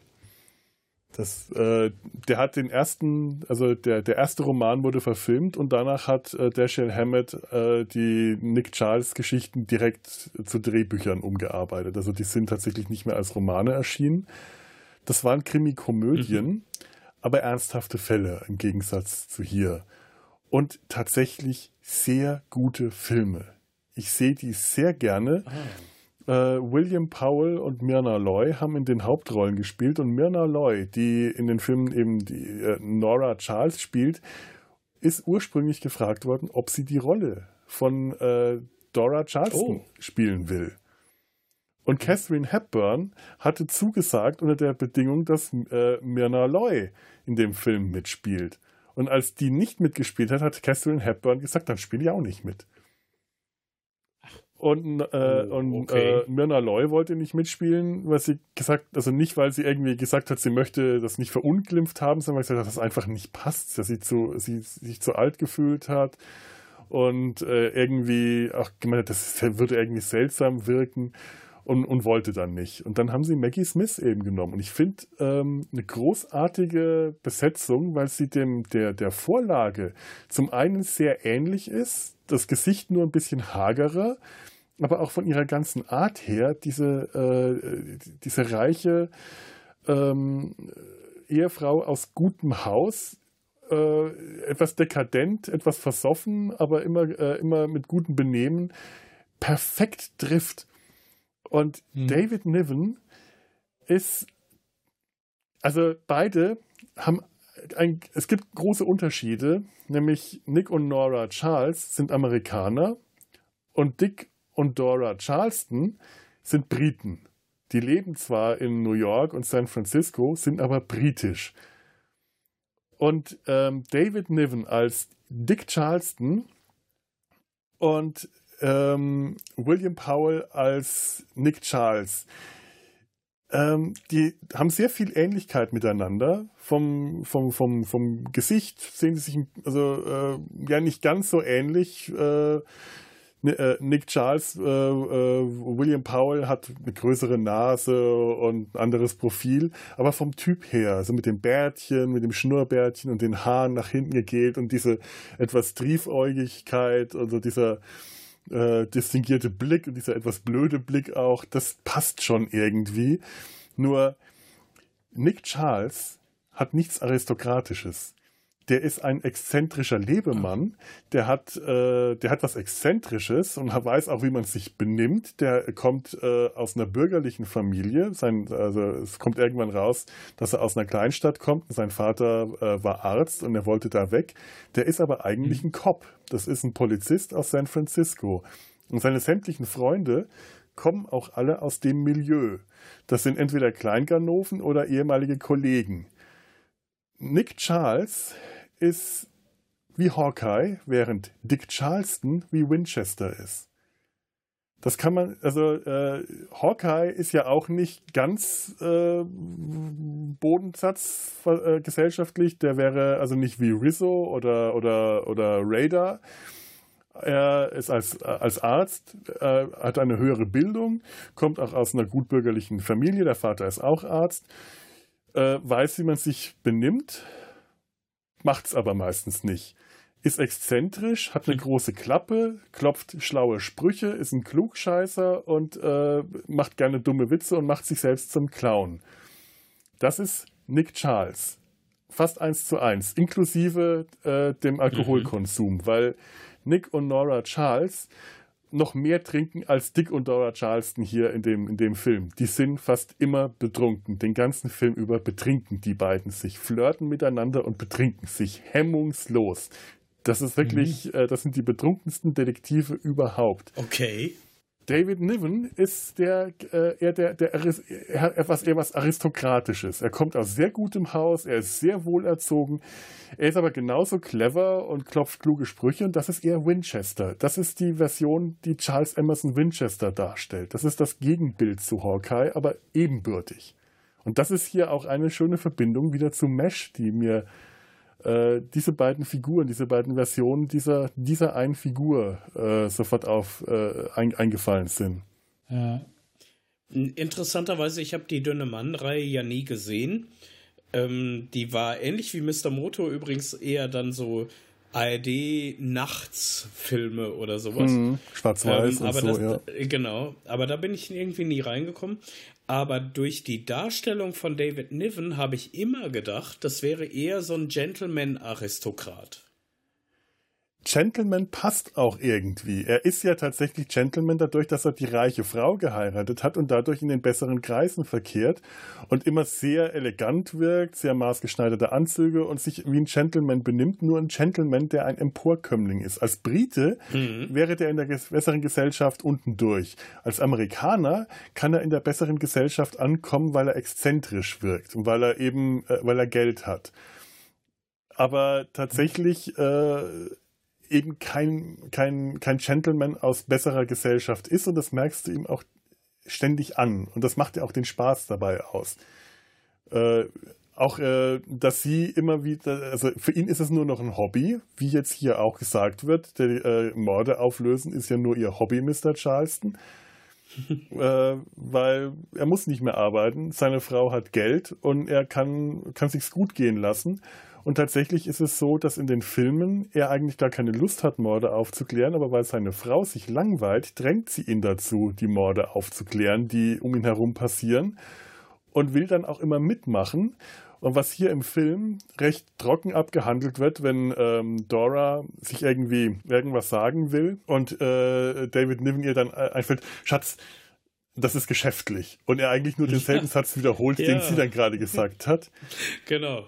In den Filmen ist es so, dass sie auch mitermitteln will, er das aber äh, zu verhindern versucht, indem er äh, sie entweder im Schrank einsperrt oder sie verhaften lässt oder dann so tut, als ob er sie nicht kennt und solche Sachen. Weil diese Kriminalfälle, die er da äh, äh, äh behandelt, die tatsächlich gefährlich sind. Also äh, äh, zu ihrem eigenen Schutz, damit die nicht, äh, weil, weil das ist ein Hardboiled Detective eigentlich. Das ist so gleiche, mhm. ähm, mehr oder weniger gleiches Kaliber wie äh, Sam Spade, äh, Sam Diamond, den wir haben. Da, da fliegen die Kugeln. Also sie würde tatsächlich in Gefahr geraten, wenn sie sich in die Ermittlung einmischt. Und deswegen versucht er sie immer rauszuhalten. Okay, interessant. Ja, ja tatsächlich. Hm. Einmal zum Thema Synchronsprecher macht, macht tatsächlich Friedrich Schönfelder. Ich weiß nicht, ob euch der Name ein Begriff ist, aber ähm, zum Beispiel in den äh, ersten vier Batman-Filmen hat er natürlich Alfred Pennyworth äh, synchronisiert. Oh. Bei äh, Little Britain immer dann, wenn Tom Baker aufgetreten ist, hat er Tom Baker synchronisiert. Toll. Er war, er war Peter Cushing, er war äh, ja, er hat ganz, ganz, ganz, ganz, ganz, ganz viel gemacht. Er hat Vincent Price zum Beispiel auch äh, gemacht, bei äh, in verschiedensten, also bei der Fliege auch unter anderem. Ähm, aber er war vor allen Dingen auch nämlich der dünne Mann. Also er war die Synchronstimme auch. Ach ja, natürlich. ja. Ja klar. Das ich, ich habe wirklich die ich habe die Synchronfassungen überhaupt nicht mehr im Kopf. Aber klar, natürlich, das stimmt. Genial. und hat noch unglaublich viel mehr gemacht. Also ja, er hat auch äh, als David Niven äh, James Bond in Casino Royale gespielt hat, ja. war er es auch. Ja. Kennt ihr den und, ähm, französischen ähm, Film Das Superhirn mit Belmondo? Da spielt ja. David oh, Niven den, äh, den, den, den, den, den weltbekannten Verbrecher, das Superhirn, The Brain, mhm. der jedes Mal, wenn er, äh, wenn er sich zu sehr aufregt oder eine großartige Idee hat, dann wird sein Gehirn so schwer, dass sein Kopf Schlagseite bekommt und dann klackt er mit so einem metallischen Geräusch zur Seite, ungefähr das gleiche Geräusch, das die Hüfte von Marcel macht, dem er die Treppe runtergefallen mhm. ist. Oh je. ah, hervorragend. Äh, leider noch nicht den Film. Also ich kenne ihn noch nicht, wollte ich sagen damit. ich habe den als äh, irgendwo habe ich den hier auch. Der ist ähm, ja nicht so gut gealtert. Als Kinder fanden mhm. wir den großartig und witzig, aber wie viele äh, Belmondo-Komödien ähm, schon sehr Kind seiner Zeit. Das ist etwas eigenartig, wenn man sich den später Ich glaube, ich habe seit 30 Jahren keinen Belmondo-Film gesehen, aber als Kind war das super. Belmondo war eine große Sache damals, oder? Ja, absolut. Das hat echt Spaß gemacht, hat mich mal gefreut. Aber ist halt sehr lange. Ja. Eben immer, wenn ich mich vorgestellt habe in der Grundschule damals mit äh, Vor- und Zweitnamen, ich heiße ja Jan Paul, dann sagten ganz viele immer Jean-Paul Belmondo. Ja. Zu Recht. Ja, die Ähnlichkeit ist auch verblüffend. Ja, das, ja. das sieht ja jetzt keiner, Äh, aber ich kann euch also- nur sagen, äh, als ob wir die ganze Zeit mit Belmondo reden. Also Belmondo ist nicht so gut gealtert wie ich. Ja, ja, Das ist halt das Problem. das ist das Problem. So, genau. Ah, je. Lebt er eigentlich noch? nee, ich glaube nicht. Belmondo Bitte lebt. was? Belmondo lebt nicht mehr, oder? Ob der noch lebt? Oh, das weiß ich nicht. Ich bin immer wieder überrascht, wie, wer noch so alles lebt. Auch ähm, ich habe nämlich einen Synchronsprecher vorhin vergessen, Sidney Wong und Peter Sellers wird natürlich von Jürgen Thomann gesprochen. Und Jürgen Thomann ist zwar 92, aber lebt auch immer noch. Und Jürgen Thomann ist ein hervorragender Sprecher, den man auch in zahlreichen Professor Dr. Dr. Dr. Van Dusen Hörspielen Ja. hört. Und wenn man ihn sieht, weiß man, kennt man ihn auch, weil er ist nicht nur ein guter Synchronschauspieler, sondern auch ein Schauspieler einfach. Überlebt er noch? Fällt mir gerade ein, was ich vorhin vergessen hatte, was ich ja eigentlich zur Miss Marple, nämlich zur Miss Marple Musik noch sagen wollte. Äh, jemand, von dem mein lieber Kollege Olaf äh, heute gemeint hat, dass er doch vor kurzem gestorben wäre, das ist Dick Dale. Der Musiker, der äh, für, für, diese, für die Surfrock-Gitarre, diesen verzerrten Staccato-Klang der Surfrock-Gitarre äh, bekannt wurde. Das kennt ihr aus Pulp Fiction, Monsieur Lou, diese schnellen Gitarrenklänge. Und Ole meinte, der wäre vor kurzem erst gestorben. Tatsächlich März 2019. Da sieht man mal, was vor Ja. kurzem, man, man weiß das nicht. Denn, Ja. um da jetzt äh, äh, den Bogen zu schlagen, eigentlich äh, war jetzt Dick Dale überhaupt nicht mehr wichtig, nachdem der jetzt nicht vor kurzem gestorben war und das keine aktuelle Meldung ist meine Lieblingsversion von Miss Marple, der Miss, das Miss Marples Thema, stammt äh, von der Marburger Surfrock-Band Surfpatrouille. Ah ja, die, genau.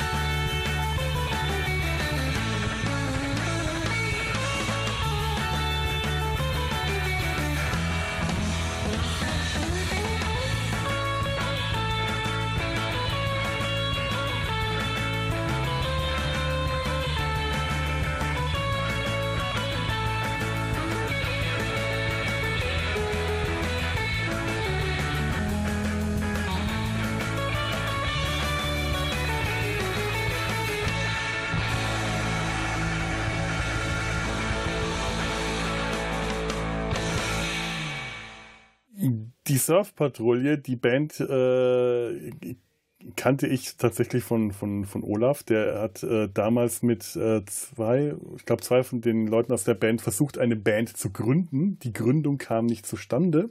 Die haben, stammten alle aus Marburg. Und äh, die haben sich dann mit anderen Musikern zusammengetan und daraus ist dann die Surf-Patrouille entstanden. Das war Ende der 90er, Anfang der 2000er, als äh, Surf-Musik bei uns äh, gerade so wieder ein relativ großes Ding wurde. Das sind ja auch recht bekannt geworden.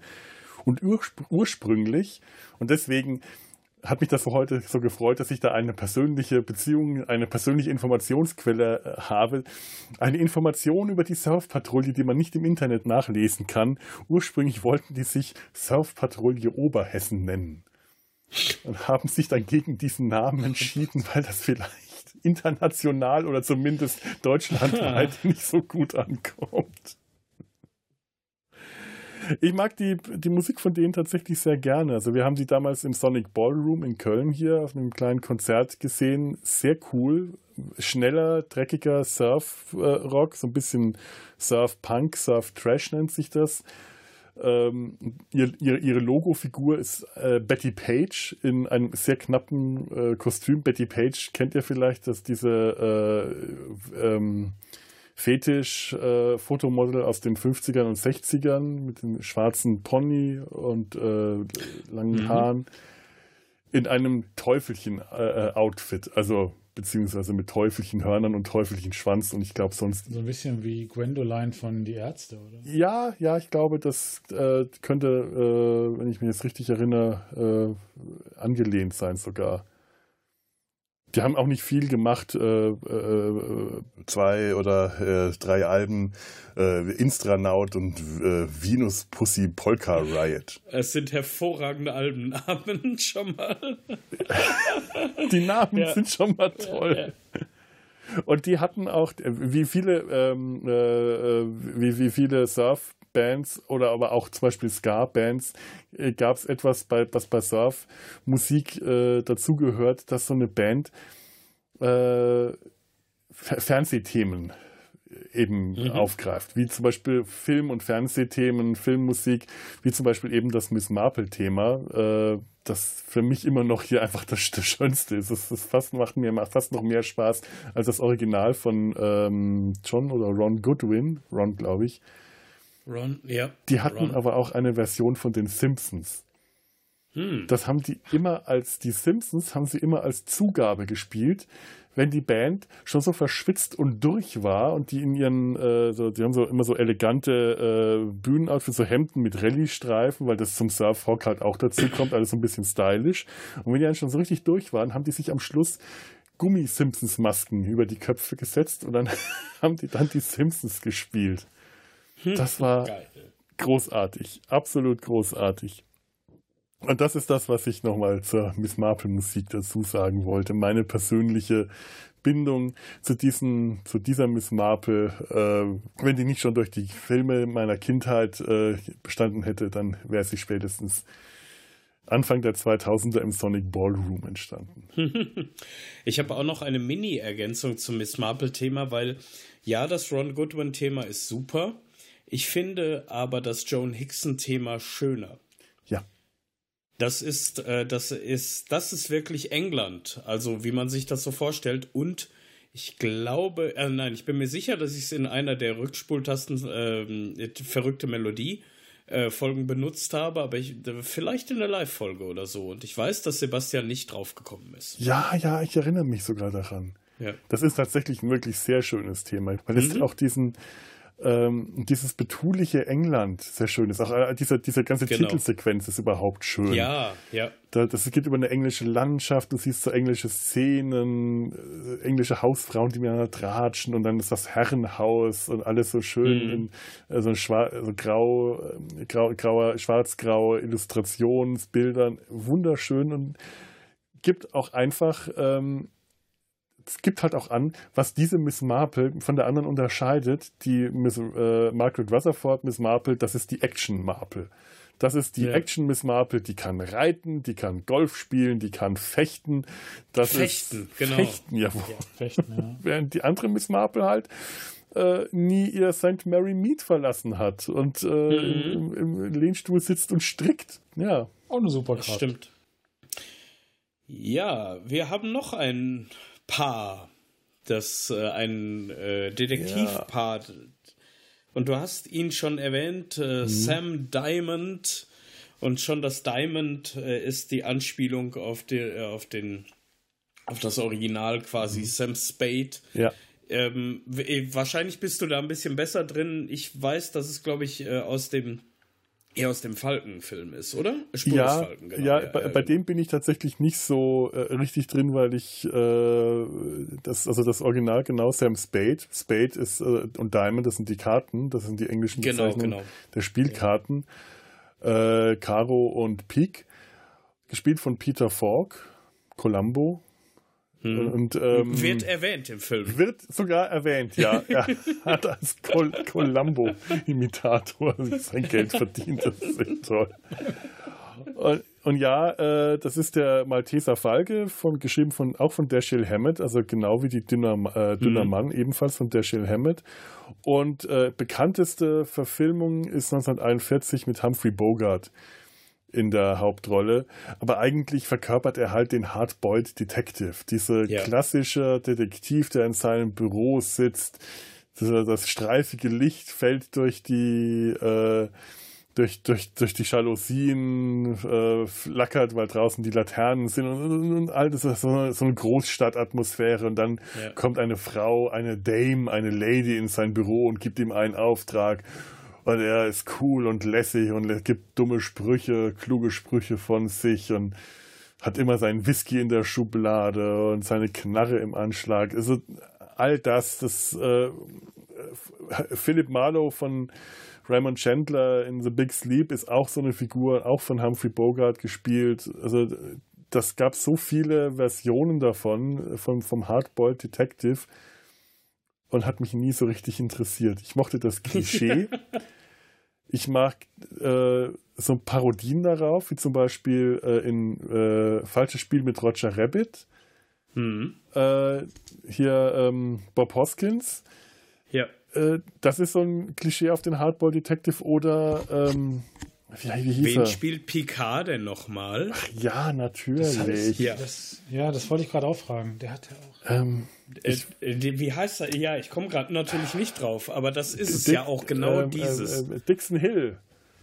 Äh, genau, Dixon Hill. Dixon Hill, ja. genau, Picard. Der, un, der, ja. der finde ich am unpassendsten von allen Personen wäre er der, ja. der am wenigsten dazu passt, ausgerechnet diese Art von Romane zu lesen, weil die intellektuell komplett überhaupt nicht fordernd sind.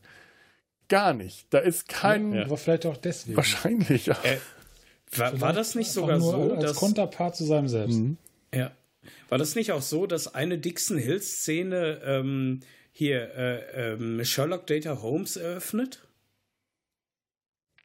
Oder nee, nein, aber nee. es gibt doch dieses, wo, wo ähm, Dixon Hill nochmal da ist und er kriegt immer wieder vom Holodeck irgendwas vorgesetzt, ähm, wo er stirbt oder sowas, keine Ahnung. Äh, und das muss immer wieder angepasst werden. Das es gibt ja eine komplette Dixon Hill-Episode, äh, The Big Goodbye, ja. glaube ich, aus der ersten Staffel.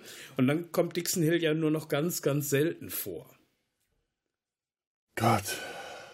Ich werde gerade innerlich jetzt... geschlagen von Sebastian ja, ja, Simon. Ich, ich weiß. Ich denke, es gibt ja jemanden, der könnte das halt sagen. Wir, wir alle, fürchte ich gerade. Also ich weiß, dass der in der Serie immer wieder mal vorkam und ich erinnere mich an einen Star Trek-Roman, den ich mal gelesen hatte, wo das auch ein ganz großes Thema war.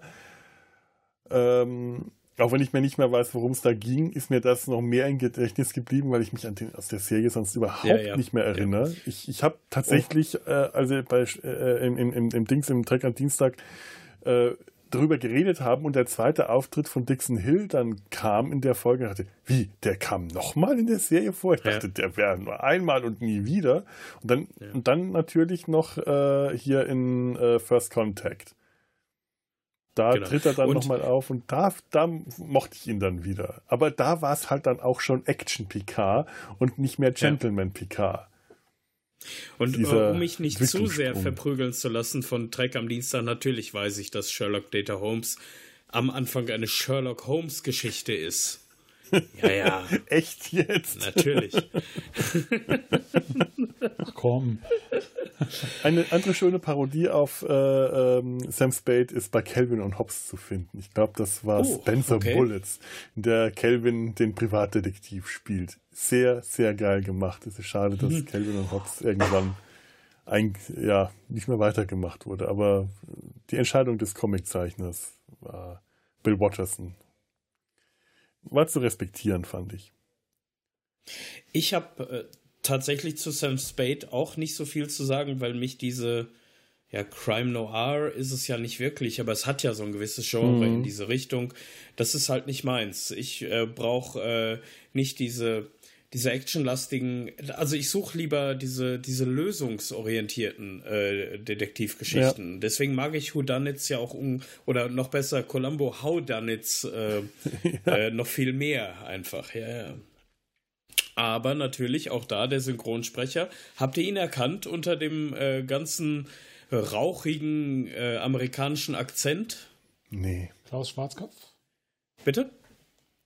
Was Wie heißt der Klaus Schwarzkopf? Nein. Es ist der großartige, unvergessene Harald Junke gewesen. Nein. Ja. Nicht wirklich. Das ist ja genial.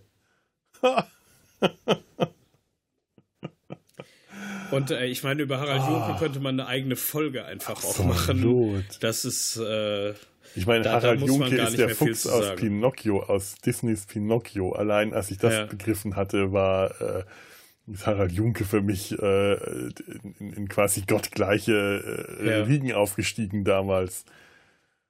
Und, äh, bis, Aber jetzt, wenn man es weiß, dann hört man ihn raus. Ja.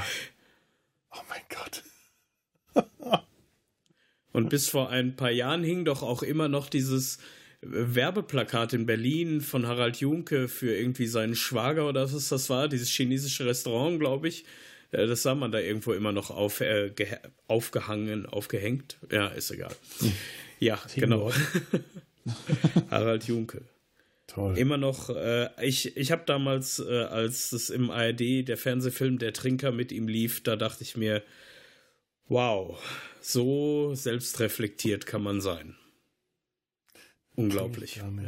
Doch, ich habe hab ich mal gesehen, aber ich habe es echt nicht mehr ich ja. muss mich wieder mit Harald Junke beschäftigen. Also Harald Junke ist mir äh, irgendwann mal, äh, als er den Hauptmann von Köpenick gespielt hat, ist mir ja. zum ersten Mal aufgefallen, was für ein verdammt guter Schauspieler das war. Vorher kannte ich den halt aus so Harald und Eddie Sketchen und ähnlichen Filmen und auf einmal ist mir aufgegangen, was der konnte, was der wirklich drauf hatte.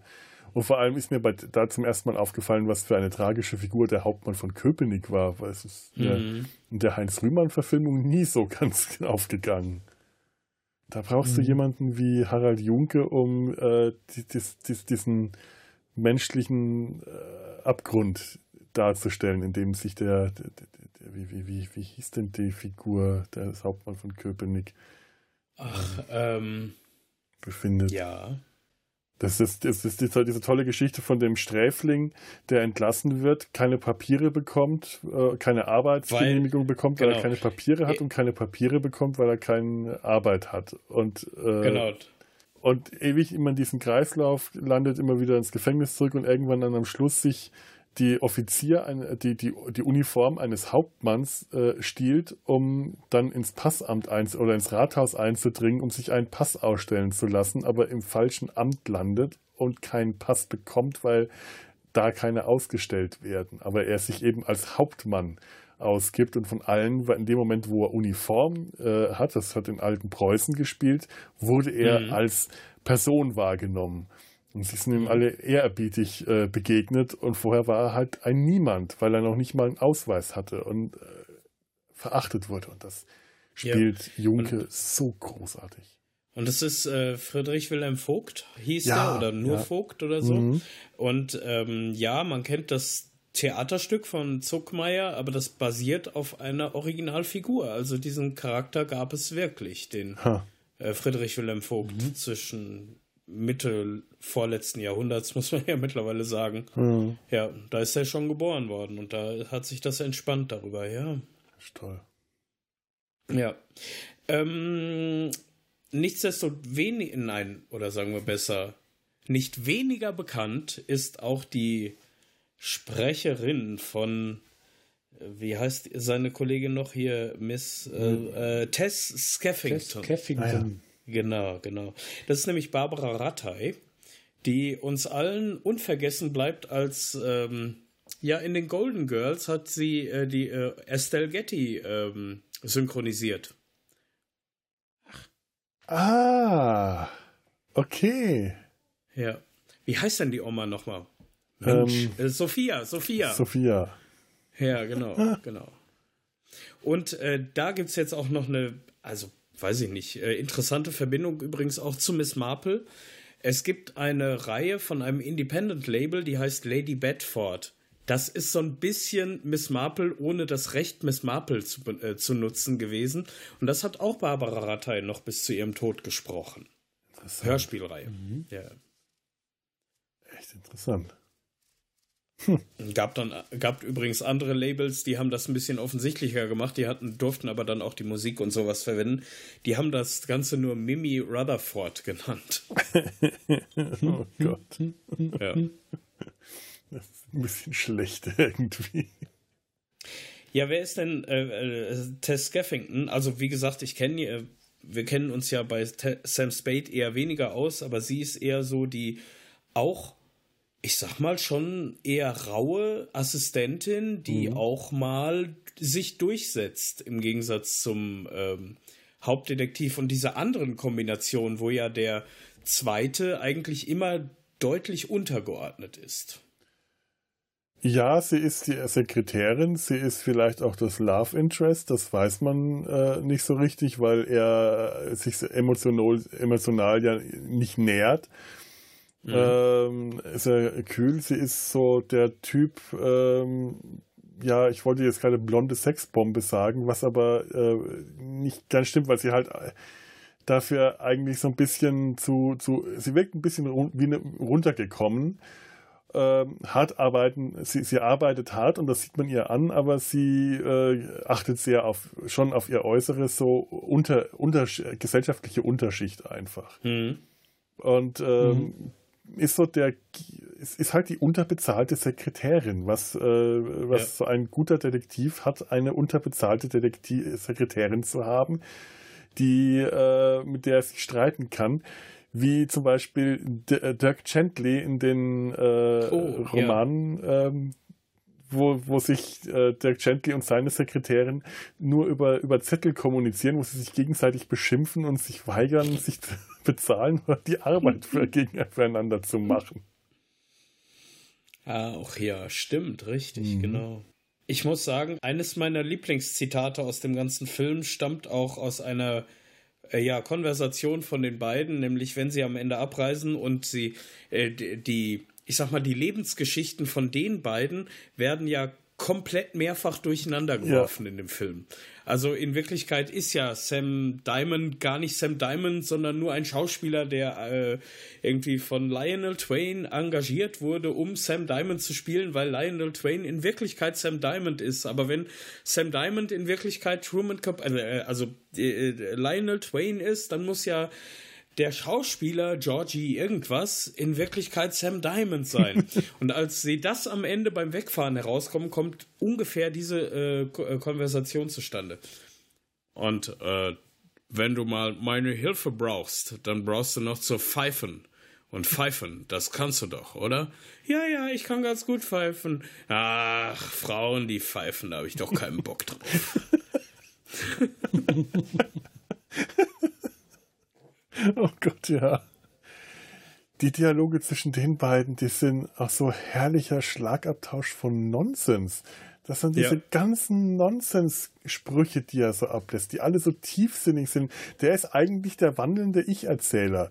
Der mhm. müsste eigentlich als Ich-Erzähler über jeder Szene drüber liegen, äh, in der er auftritt, aber braucht er nicht, weil er eh die ganze Zeit redet. Er sagt, ja. ich muss jetzt mal aufs mhm. Klo gehen. Wenn ich so viel rede, dann vergesse ich das schon mal. oder, oder auch dieses, wo die Kamera äh, konkret wegblendet, als die in dieser Todessituation im Zimmer sind und so. Und äh, er zu ihr sagt, dreh dich mal bitte um, denn ich muss etwas machen, das darfst du nicht sehen. und man sieht die Kamera wirklich nur noch auf sie blenden und er sagt, ich muss jetzt anfangen zu weinen.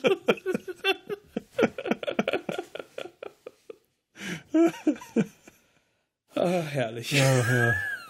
Ich gebe zu, dass ich damals, als ich den Film früher gesehen habe, an der Szene äh, von äh, Peter Falk etwas abgelenkt war und eigentlich nur ihr hm. Nachthemd gesehen habe. Na, um, kann durchaus verständlich. Ja, ja, ja. Ah, so, ihr Lieben, bevor wir zu den nächsten zwei Hauptdarstellern kommen, müsste ich mal kurz eine Toilettenpause, wo ja. du das gerade sagtest, einlegen. Ja, genau, wenn wir so viel reden, vergessen bevor wir das. Vergisst. Ja, genau. Das ist eine gute Idee. Alles klar, bis gleich. Jo. Bis gleich.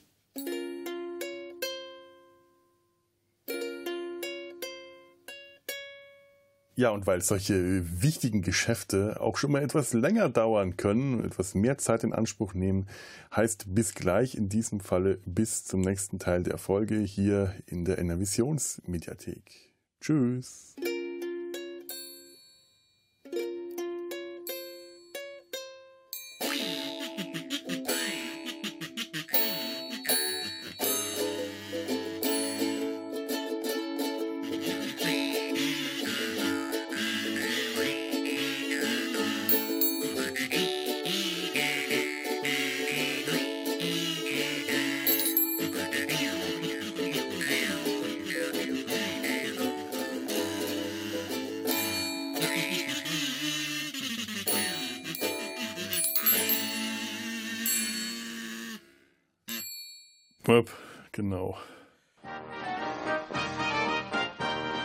Produktion des Podcast Imperiums.